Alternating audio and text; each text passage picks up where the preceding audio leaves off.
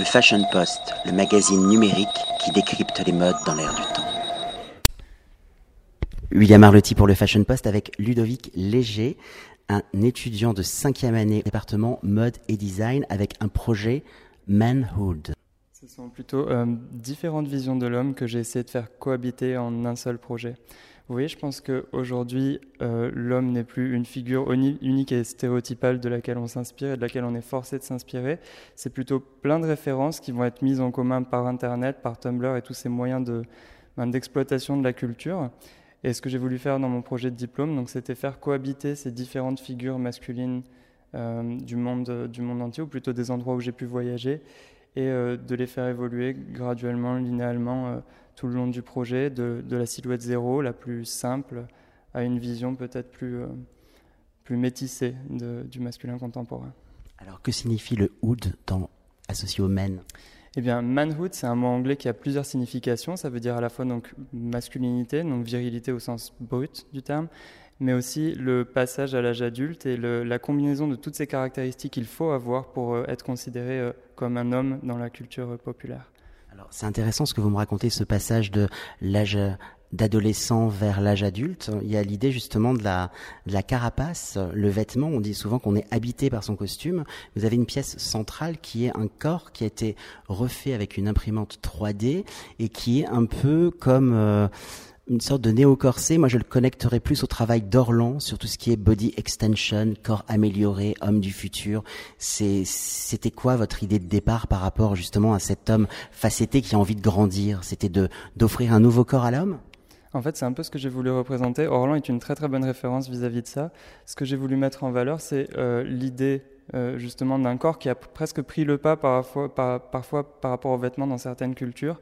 Et euh, le fait que ce corps euh, démultiplié, euh, exposé, agrandi, en fait, c'est euh, presque aujourd'hui la, base de la virilité plus que le vêtement lui-même. En fait, c'est la confrontation entre les deux, le corps-vêtement, le vêtement-corps que j'ai voulu mettre, que j'ai voulu synthétiser par, par cette. Il y a aussi dans votre travail l'idée de la parure, l'idée de renvoyer une dimension sexuelle aux autres. Euh, on est dans une page blanche, il n'y a pas du tout. Euh, on dit souvent, vous savez que dans la nature, les oiseaux ont un, ramage, un plumage pour faire le beau. Là, quelque part, à travers cette ce, corps en extension blanc, c'est comme une nouvelle histoire de la masculinité qui, s'inscrit. Ce que j'aime aussi dans votre travail, c'est le travail des lacets, c'est comme des, points de, suture. Il y a ce côté un peu Fashionstein. Le, le, le docteur Frankenstein vous fascinait lorsque vous étiez plus jeune? Oui, alors euh, ça faisait pas partie de, mes références euh, de base, mais effectivement, je pense que ça correspond pas trop mal à, à, ce, que, ce que vous avez pu voir. J'ai plus vraiment besoin de parler, je trouve que vous synthétisez très bien mon propos. En, tout, cas, ça, en tout cas, ça m'inspire.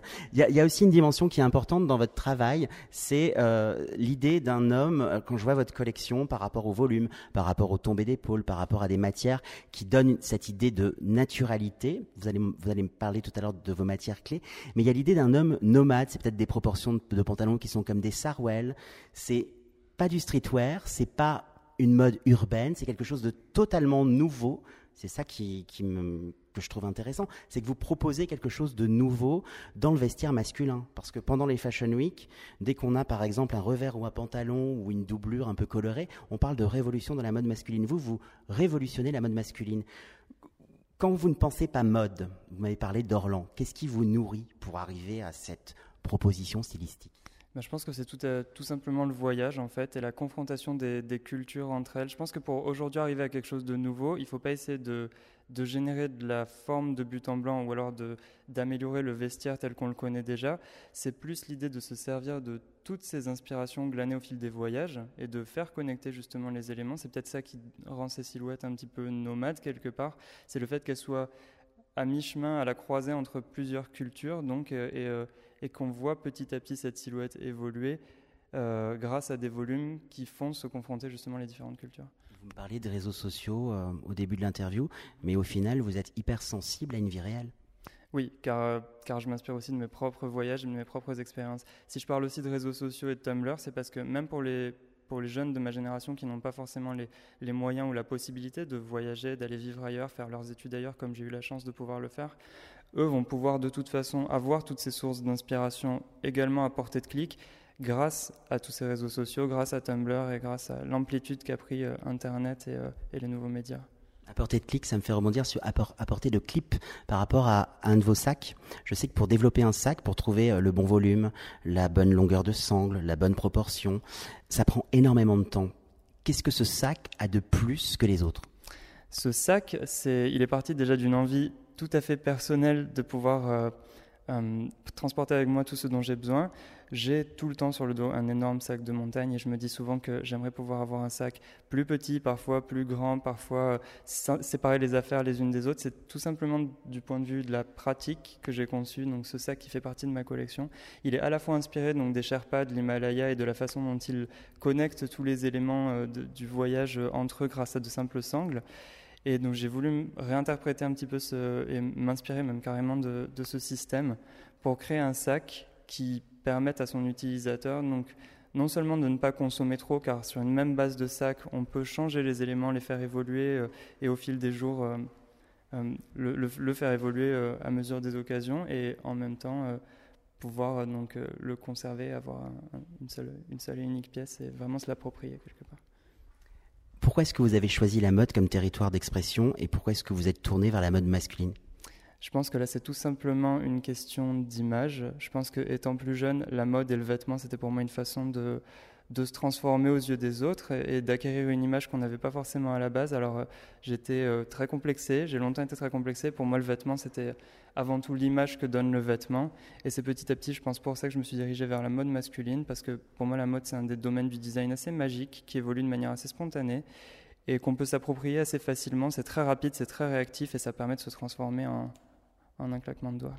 Peut-être en super-héros avec un corps amélioré. Une dernière question par rapport aux cinq ans que vous avez passé à l'école. Quel a été votre ressenti par rapport à votre évolution personnelle? Qu'est-ce que vous avez appris? Comment est-ce que vous avez évolué? Et en quoi le statut du vêtement a changé? Parce que vous me parliez justement du pouvoir du vêtement pour devenir quelqu'un ou être soi. Bien, en fait, je suis issu d'une première formation d'un BTS en design de mode. Je suis arrivé ici en équivalence, donc j'y ai passé euh, les quatre dernières années. Et euh, ce que m'a apporté les arts décoratifs, c'est euh, la possibilité d'utiliser n'importe quel type de matériau, de pouvoir intégrer peut-être n'importe quel propos ou n'importe quelle technique à mes projets. Et donc ma vision du vêtement, qui était ben, très prêt à porter peut-être au départ, a évolué vers quelque chose d'un petit peu plus global. J'ai intégré petit à petit les manipulations, le textile, les accessoires à l'ensemble de mon travail.